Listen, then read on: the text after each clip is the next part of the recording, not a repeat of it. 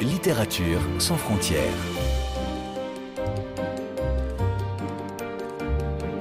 Catherine Fruchon-Toussaint.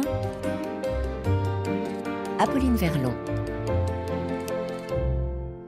Bonjour à toutes et à tous. Aujourd'hui, je vous invite à rencontrer l'écrivain islandais Jon Kalman Stephenson.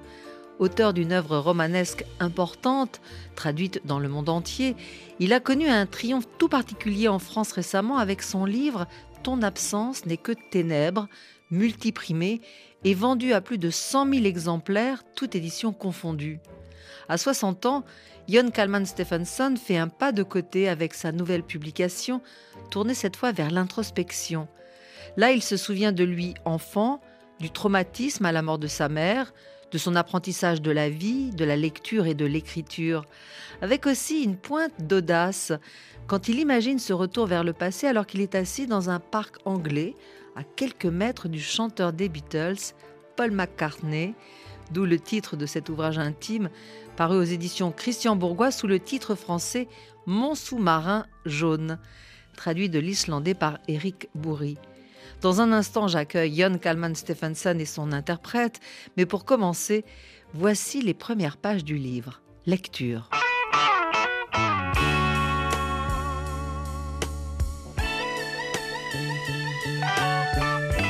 Il faut que j'ai une conversation importante avec Paul McCartney.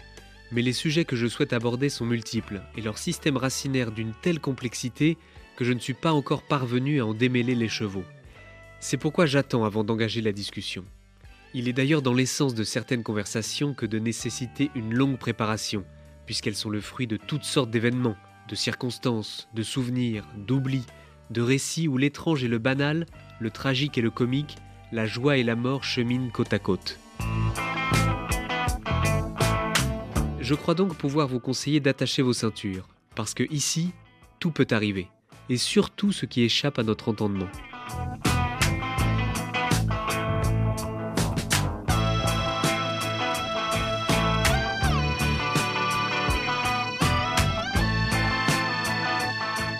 Jon Kalman Stephenson, bonjour. Et je me tourne vers Eric Bourri, que j'accueille également, le traducteur de votre nouveau roman, intitulé Mon sous-marin jaune, en français aux éditions Bourgois, et qui est votre interprète pour nous aujourd'hui. Comment dit-on bonjour en islandais? Je ne vais pas m'y risquer, mais le cœur y est. Donc, ce livre nous invite à voyager dans l'espace-temps du narrateur, un petit garçon dans les années 70 en Islande, devenu un homme et un écrivain qui par aller-retour entre passé et présent, entre réalité et imagination, nous ouvre les portes de son univers, son intimité, ses souvenirs et ses fantômes. Comment est venue l'écriture de ce texte très personnel, Jon Kalman Stephenson? Eh bien, disons que je ne pense jamais à mes livres, je ne réfléchis jamais à mes livres à l'avance. Et quand je les écris, je ne m'interroge jamais non plus sur la portion de choses personnelles qu'ils contiennent ou la portion d'imaginaire qu'ils contiennent. Je parle ici, dans ce livre, de choses qui prennent leur source dans mon passé, évidemment. Ce qui se passe, c'est que lorsqu'on commence à écrire ces choses, se met en route un processus tout à fait différent de celui de la simple remémoration. Et la littérature, elle transforme les événements qui se sont réellement produits en quelque chose d'autre. Et c'est pour cette raison que les livres, les romans sont en général beaucoup, beaucoup plus grands que leurs auteurs eux-mêmes. Parce que l'auteur, l'écrivain, il ne se contente pas de décrire ou d'écrire sa propre vie, mais il écrit quelque chose qui est la vie du monde. Alors je reformule ma question parce que j'essaye de comprendre la naissance de l'écriture. À quel moment est-ce que vous vous mettez à votre bureau, vous commencez à écrire? Est-ce que c'est une décision consciente ou ce sont des fantômes qui sont venus vous chercher par la main? Alors c'est un peu les deux. En premier lieu, je ne peux pas vivre sans écrire. C'est un besoin très profond et je peux dire même obsédant en moi que d'écrire. Moi, je suis le genre d'auteur qui écrit à la fois sur lui-même et sur toute autre chose. Mais comme je m'intéresse beaucoup plus à l'être humain qu'à ma petite personne, en fait, évidemment, mes livres traitent avant tout de l'être humain.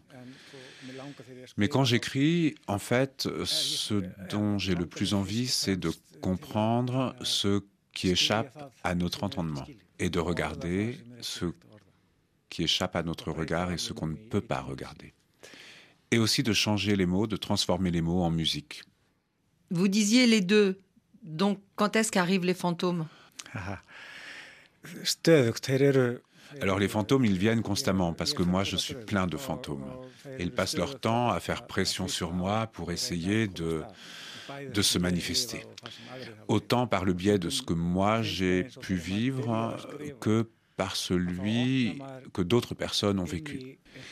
Et parfois, quand on écrit, quand j'écris, j'ai l'impression d'ouvrir effectivement des dimensions qui autrement me seraient inaccessibles sauf effectivement par le biais de l'écriture. La littérature, l'écriture, la poésie, ce sont les seules choses qui sont à même de relier les vivants et les morts. C'est-à-dire que pendant que j'écris, les morts redeviennent vivants, ils sont vivants. Alors parlons de ces fantômes avec vous, euh, Jon Kalman Stephenson. Le premier, c'est celui de la maman du narrateur qui prend la parole Petit garçon, il a 7 ans, sa mère est emportée précocement par un cancer. C'est une scène, un traumatisme qui revient à plusieurs reprises dans le récit, car la mère était aussi celle qui lisait beaucoup d'histoires à son fils. Et vous, Jan Kalman Stephenson, qui vous a donné le goût de la lecture? Votre mère aussi? Alors j'ai certaines choses en commun avec euh, le garçon du livre et aussi avec euh, l'homme de 60 ans qui est en train d'écrire le livre, avec le narrateur de 60 ans. Et tout à fait comme le petit garçon du livre, j'ai perdu ma mère quand j'avais 5-6 ans.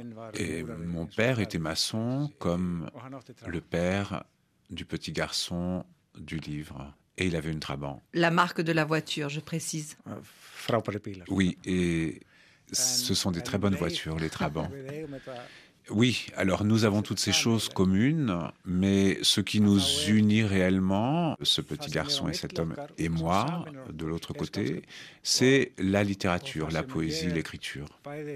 Et comme j'ai une très mauvaise mémoire, ce qui est à la fois une malédiction et une bénédiction, et comme ma mère est morte quand j'étais si jeune que ça, en réalité, je ne sais pas, je ne suis pas capable de dire à quel moment je me rappelle quelque chose ou à quel moment je recrée un souvenir que j'invente.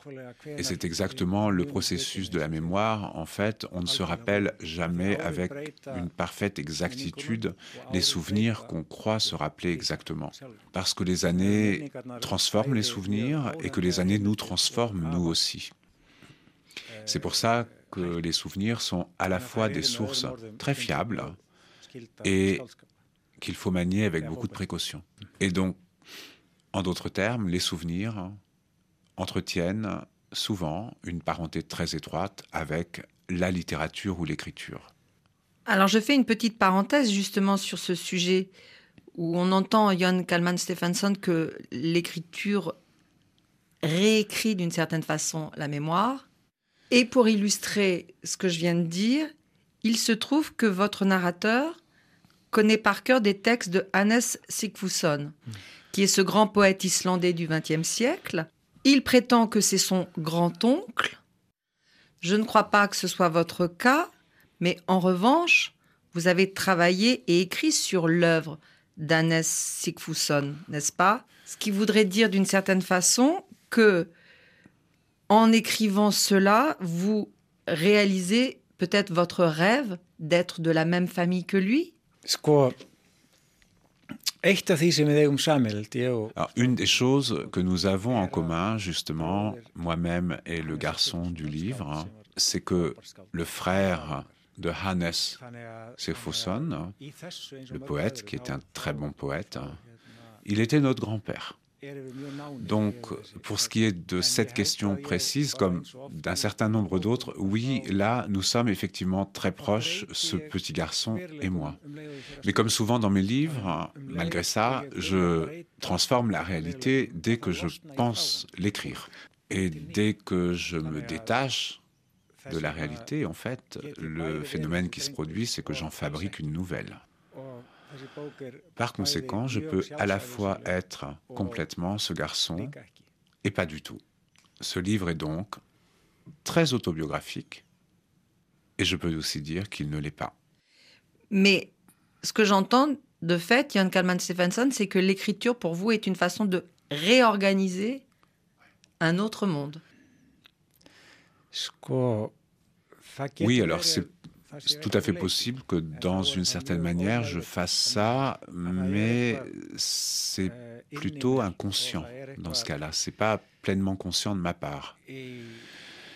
Disons qu'il y a quelque chose en moi, quelque chose dans le monde et quelque chose dans les ténèbres que j'essaye de d'attraper, sur lequel j'essaye de poser la main ou poser le doigt. Quand j'écris, en fait, je ne suis pas forcément en train de réfléchir sur la destination vers laquelle je tends, vers laquelle je veux aller. Mon but, c'est simplement de créer un autre monde, un nouveau monde qui augmente, qui agrandit l'espace de celui dans lequel nous vivons. J'essaye de donner une voix aux morts, aux défunts. J'essaie de découvrir qui est Dieu, mais aussi quelquefois de parler simplement de football, de café et tout simplement du plaisir d'exister. En effet, la mission de votre narrateur, lui aussi, c'est de donner une voix aux disparus. Donc sa mère, mais aussi son ami d'adolescence qui s'est suicidé, hmm. un couple de personnes âgées qui vivaient au-dessus de son appartement, un chien, hmm. et puis plein d'autres défunts qui sortent de leur cimetière pour parler avec le petit garçon. Vous dialoguez, vous aussi, Jan Kalman Stephenson, avec ces morts? Oui, je pense que je le fais, mais très souvent sans même m'en rendre compte. Je pense que par le simple fait d'écrire des romans ou de la poésie, oui, de manière presque machinale, on parle avec les défunts. Quand on écrit, on a l'impression qu'on se branche à la fois sur le passé et sur le présent. Et si vous vous branchez sur le passé, alors viennent à vous, affluent vers vous tous les événements qui se sont produits. Et parmi ces événements ou ces phénomènes, il y a la voix des défunts ou les voix des défunts. Ça peut être sympa aussi de parler aux morts parce que les morts viennent s'ajouter aux vivants et comme on parle aux vivants, ça fait encore plus de gens avec lesquels discuter. Contrairement à ce qu'on évoque euh, en ce moment avec vous, Jan Kalman Stephenson, votre livre n'est pas du tout funèbre. Il y a aussi beaucoup de légèreté par la musique, par exemple, avec de très nombreuses références, à commencer par celle du titre de ce roman qui fait écho à Yellow Submarine, que je vous propose d'écouter maintenant.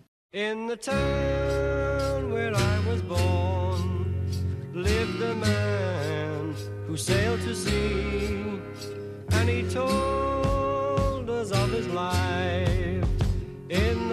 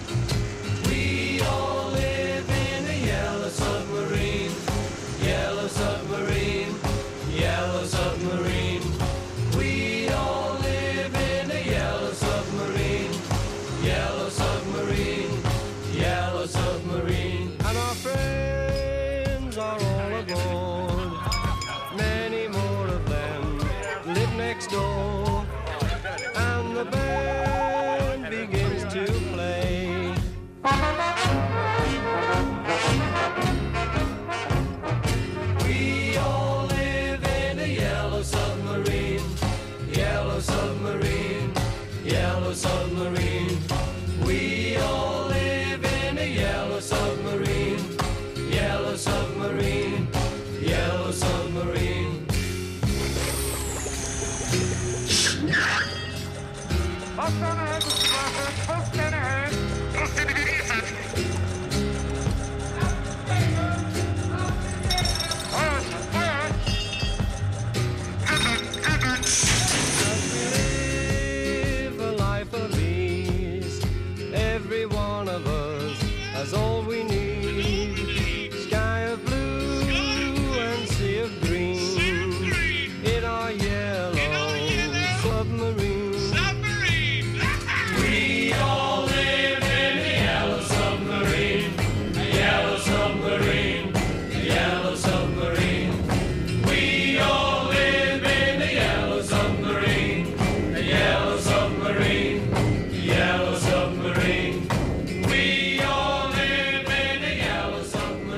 Et sur cette chanson des Beatles, qui est une référence au titre du roman de notre invité, Mon sous-marin jaune, publié aux éditions Bourgois dans une traduction de l'islandais d'Éric Bourri, nous reprenons dans Littérature sans frontières sur RFI notre conversation avec l'auteur de ce livre, Jon Kalman Stephenson. Que représentent les Beatles pour votre narrateur et pour vous? Alors si je devais vous détailler tout ce que les Beatles représentent pour mon narrateur et pour moi, je pourrais vous faire une liste qui ferait sans doute cinq fois le tour de la Terre. La chose la plus évidente, c'est simplement déjà la musique, mais quelque chose qui est tout aussi important, sans doute beaucoup pour le petit garçon, mais pour tout le monde en général, c'est aussi l'amitié. Parce que l'histoire des Beatles, c'est une histoire d'amitié. Cette histoire, elle montre comment l'amitié, les capacités, les compétences et aussi la joie de vivre sont capables de transformer le monde. Les Beatles, ils sont un exemple criant du fait que l'amitié, les compétences positives sont capables de transformer le monde au moins autant, sinon beaucoup plus que la politique et la violence. La musique est infiniment importante pour nous. Elle nous fait danser, elle nous fait, elle nous réjouit, elle nous fait pleurer aussi. Et si vous tombez amoureux d'une mélodie, admettons à 18 ans, cette mélodie va vous accompagner toute votre vie. Elle finira par faire partie de vos bagages, elle finira, pour ainsi dire, par faire partie de votre souffle. Et évidemment, les Beatles, ils ont une énorme quantité de, chansons et de musique qui parlent à énormément de gens. C'est très inhabituel d'avoir une musique qui parle à autant de gens et qui, en même temps, est d'une aussi bonne qualité. Et puis, oui, il y a cette amitié, encore une fois, il y a cette amitié qui est sans doute l'une des choses les plus précieuses que l'être humain puisse posséder. Et la valeur de cette amitié, ou de l'amitié, elle n'est jamais surestimée. Et c'est ça que le petit garçon du livre cherche. Il a l'impression d'être l'un d'entre eux, l'un des quatre Beatles. Et si vous avez la musique et l'amitié unies, vous êtes capable de tout, de tout conquérir. Et donc le narrateur, qui enfant a l'impression d'être un des quatre Beatles peut-être, cette passion l'accompagne jusqu'à ce qu'il devienne adulte, et il raconte, quand il a 60 ans, qu'il se trouve à quelques mètres de Paul McCartney, dans un parc à Londres. Je ne suis pas sûre de la réalité de cette scène, mais est-ce que justement c'est l'un de vos rêves peut-être que vous réalisez à nouveau grâce à la fiction être aux côtés de Paul McCartney? Euh, euh, Paul McCartney Paul McCartney a composé une quantité immense de très bonne musique. Sa contribution au monde, on peut dire, est beaucoup plus importante que toutes les contributions de tous les politiciens et de tous les hommes politiques de tous les temps. La musique, c'est la meilleure force politique de tous les temps. Mais pour ma part, je n'ai jamais ressenti le besoin de rencontrer absolument les gens qui produisent des choses qui me plaisent énormément. Je suis très heureux, je suis très reconnaissant qu'un homme tel que Paul McCartney soit né, qu'il ait écrit de la musique, qu'il ait créé, qu'il continue à créer encore aujourd'hui, mais je ne ressens pas un grand besoin de le rencontrer en personne. Mais je peux toujours boire une bière avec Eric Bourri. parce qu'on boit une bière avec l'amitié. Éric Bourri, qui je le rappelle, est donc votre traducteur et votre interprète aujourd'hui. Est-ce que vous avez envoyé le livre à Paul McCartney? Il a écrit un, un titre qui s'appelle Michel, où il y a quelques lignes en français. Mais je ne pense pas qu'il soit très capable de lire un roman en français. Et que je crois qu'il soit encore moins capable de lire un roman en islandais. Ce livre n'a pas été encore traduit en anglais, c'est ça? Non, parce que les, les anglophones euh, mettent beaucoup plus longtemps à réfléchir que les Français. Je suppose que le livre paraîtra dans deux ans, peut-être, euh, en terrain anglophone. Mais évidemment, si l'occasion se présentait, je serais très heureux de lui offrir le livre. Hein, oui. Je pense qu'il serait très heureux. C'est vrai que la musique est très présente tout au long du récit, parce qu'il n'y a pas seulement les Beatles, il y a de nombreuses autres références.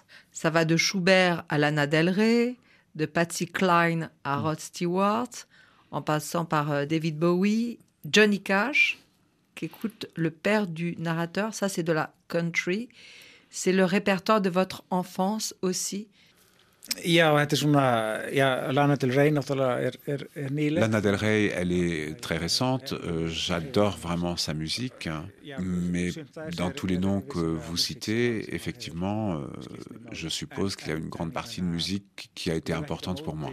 Alors par exemple, je n'ai rien contre Rod Stewart, mais la chanson dont je me sers dans le livre, je trouve que c'est une chanson absolument nulle, tout simplement. Parce que cette chanson, pour moi, elle est vraiment le, symbole du mépris de la femme. Et c'est pour cette raison d'ailleurs que le Dieu qui est présent dans mon livre sort Rod Stewart de son sac parce qu'il sait qu'il va pouvoir chanter une chanson qui est emplie de misogynie. Je précise, c'est la chanson euh, Do You Think I'm Sexy C'est ça? C'est ça le titre Oui, c'est ça.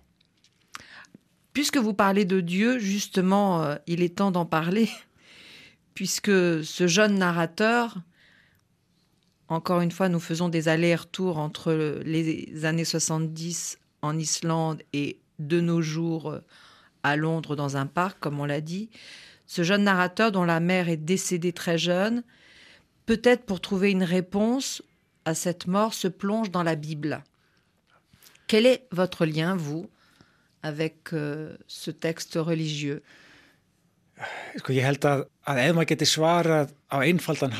Je crois que si je pouvais vous répondre d'une manière simple quant au lien que j'entretiens avec un texte religieux, quel qu'il soit d'ailleurs, j'aurais vraiment des problèmes. Parce que les gens qui sont absolument persuadés d'avoir entièrement raison dans leur foi, ce sont souvent des gens qui, malheureusement, dont on pourrait dire que leur esprit s'est rétréci. Les gens qui donneraient une réponse simple, ce seraient des gens qui seraient devenus incapables ou qui auraient simplement arrêté d'accueillir en eux tout ce qui peut être différent ou nouveau et qui en fait ont décidé de cesser de mûrir. En même temps, je dois avouer que je suis un peu envieux des gens qui croient en une forme de Dieu ou de divinité du plus loin que je me souvienne, en fait, j'ai essayé de trouver la réponse à l'existence de Dieu et peut-être encore d'autant plus depuis que j'ai commencé à écrire. J'espère que je ne trouverai jamais la réponse. Par contre, en tant euh, qu'être humain, mais surtout qu'écrivain, poète, je trouve qu'il est très important de me plonger justement dans les textes religieux et dans les livres qui parlent aussi de religion. Parce que ce livre, étrange, complètement pétri de paradoxes, a énormément façonné le monde dans lequel nous vivons. Et donc, si on veut comprendre quelque chose dans le monde, ou en tout cas tenter de comprendre quelque chose du monde, oui, je pense qu'on n'a pas trop d'autre choix que de lire ce livre. Lire la Bible, mais aussi l'épopée de Gilgamesh, par exemple, qui est ce grand texte, ce grand manuscrit retrouvé en Mésopotamie et qui date de 5000 ans euh, avant Jésus-Christ. La lecture, c'est le refuge de votre personnage, qui, adolescent, va passer des heures à lire dans une bibliothèque, dont il dit que c'est son sous-marin jaune, qui est donc aussi un moyen de transport. comme les voitures auxquelles parle le narrateur, comme un taxi dont il est aussi question avec un chauffeur, un ancien écrivain. Ce qui m'inspire une réflexion, est-ce que la littérature est en effet un moyen de transport, de voyage, voire de téléportation dans l'espace et dans le temps, Jon Kalman Stephenson? Oui, évidemment, le, le sous-marin jaune, il représente d'une certaine manière l'imagination, l'imaginaire. Et les livres, la littérature, ce sont des choses qui sont engendrées par l'imaginaire, l'imagination. Mais je pense que la bonne littérature, on peut dire d'une certaine manière qu'elle résume tout, qu'elle est tout.